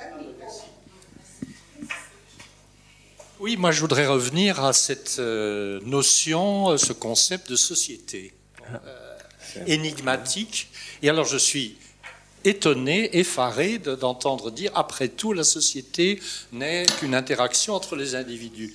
Dire ça, c'est n'avoir absolument rien compris à Louis Dumont. Ah, vous et c'est retrouvé, pardon, et c'est retrouvé au fond là, ce que le, un des points de départ de Dumont, évidemment, c'est la difficulté, l'impossibilité dans un cadre euh, occidental de comprendre le phénomène dit société. Bon, alors en même temps, on peut discuter, comme l'a dit Olivier Ray, euh, c'est un, enfin, il y, a, il y, a, quelque chose, je dirais, dans la société qui serait, qui est, je dirais, de l'ordre d'une région ontologique, de la même mmh. façon que euh, le psychique n'est pas le physique, enfin, Husserl l'a bien montré, le vivant n'est pas. Il y a quelque chose comme le social, la société, qui est autre chose en quelque sorte de manière ontologique, bien que non substantielle, que, euh, que les individus. Donc il y a une énigme, euh, je pense, et je pense que c'est la grandeur de euh, Louis Dumont de s'y être confronté. Vous l'avez remarquablement résumé. En même temps, la société ou le social n'est pas non plus, vous l'avez bien montré, d'où les dérives vers, vers un, pseudolisme, etc., c'est quelque chose de quelque chose comme un transcendantal, quelque mm -hmm. chose qui est donné préalablement, euh, un déjà là, mm -hmm. euh, mais qui est en même temps incarné. Voilà, il y a, j'essaierai de, de, définir ce, ce, qui reste, enfin, un, un phénomène de, en quelque sorte énigmatique. Et, et il me semble que euh, la, la, la, la, sociologie, au, les débuts de la sociologie au XIXe siècle, et puis avec les grands sociologues, euh, ça a été se confronter à, euh, à, à, ce phénomène, à cette région, euh, en quelque sorte nouvelle, alors qu'elle existait depuis toujours. Enfin, voilà. Absolument. Je dirais. On peut même renvoyer à votre article excellent dans la revue du MOS, qui est déjà là, qui, qui est à partir de MOS, ah, reprend, voilà. reprend, tout à fait ses intuitions. Non, mais voilà. absolument, on est, on est bon, nous voilà. sommes en accord total sur ce point. Et alors peut-être encore une petite remarque, qui est tout à fait élogieuse, enfin sur ce terme euh, universalisme a, posteriori, je trouve ça euh, tout à fait juste et avec euh, une ressemblance avec la démarche d'un Wilhelm von Humboldt, mm -hmm. une comparaison non pas universelle donnée, etc mais euh, vers lequel on s'achemine à travers la, la, diversité des langues. Voilà. Absolument, merci. Oui, euh, j'ai deux, deux, questions rapides.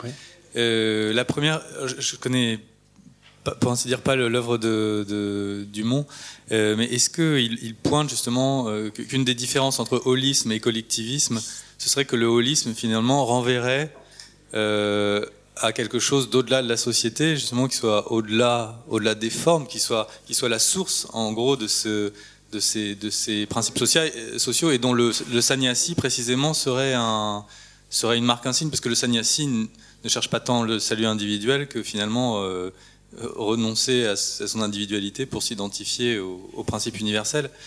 Donc première question. Et deuxième question, euh, j'avais vu là cet article de Roland Lardinois dans, dans euh, les actes de la recherche en sciences sociales, où euh, il mettait le doigt sur justement l'influence euh, qu'aurait eu Guénon euh, sur sur euh, Louis Dumont, et je voulais savoir quelle était cette influence, que vous l'aviez mesurée, est-ce que vous avez pu la cerner, euh, quelle est la dette de, de Dumont par rapport à, à Guénon? Est-ce que vous pouvez juste, s'il vous plaît, me, me repréciser votre première question J'ai pas tout à fait sur la forme, le au-delà du S. Oui, non. Est-ce que, en fait, il, il, pointerait comme différence entre collectivisme et holisme le fait que dans une, dans une société holiste, finalement, euh, on renverrait à un au-delà de, de, la collectivité, de la société, euh, justement à un lieu source des, des, formes sociales, en quelque sorte. Euh, un, un, on pointerait en fait, vous parliez de, de, de, cette société faite qui est tendue vers les fins dernières en, en parlant de la, de la suprématie de l'autorité spirituelle sur le, le, pouvoir temporel, qui précisément renvoie à un autre ordre en fait, que, alors que le collectivisme finalement est dans un immanentisme en ouais, fait. Ouais, euh, absolument, Est-ce que, est -ce que le Dumont le pointe je ne pense pas qu'il le pointe. Le terme holisme chez lui a été choisi. Bon, il faudrait demander aux gens qui l'ont connu. Je ne l'ai pas connu personnellement, donc je, je peux travailler qu'à partir de ses écrits, de ses entretiens, etc. Il s'est demandé, par exemple, ça c'est dans une note des essais, sur l'individualisme, si le terme holisme était euh, extensible à des sociétés qu'on appelle sociétés primitives sans État, etc. Pour lui, il y avait vraiment le fait de la civilisation indienne, certainement de la civilisation chinoise, des grandes civilisations euh, historiques, mais est-ce qu'il était extensible à des civilisations, par exemple, euh, sans chefferie, sans royauté?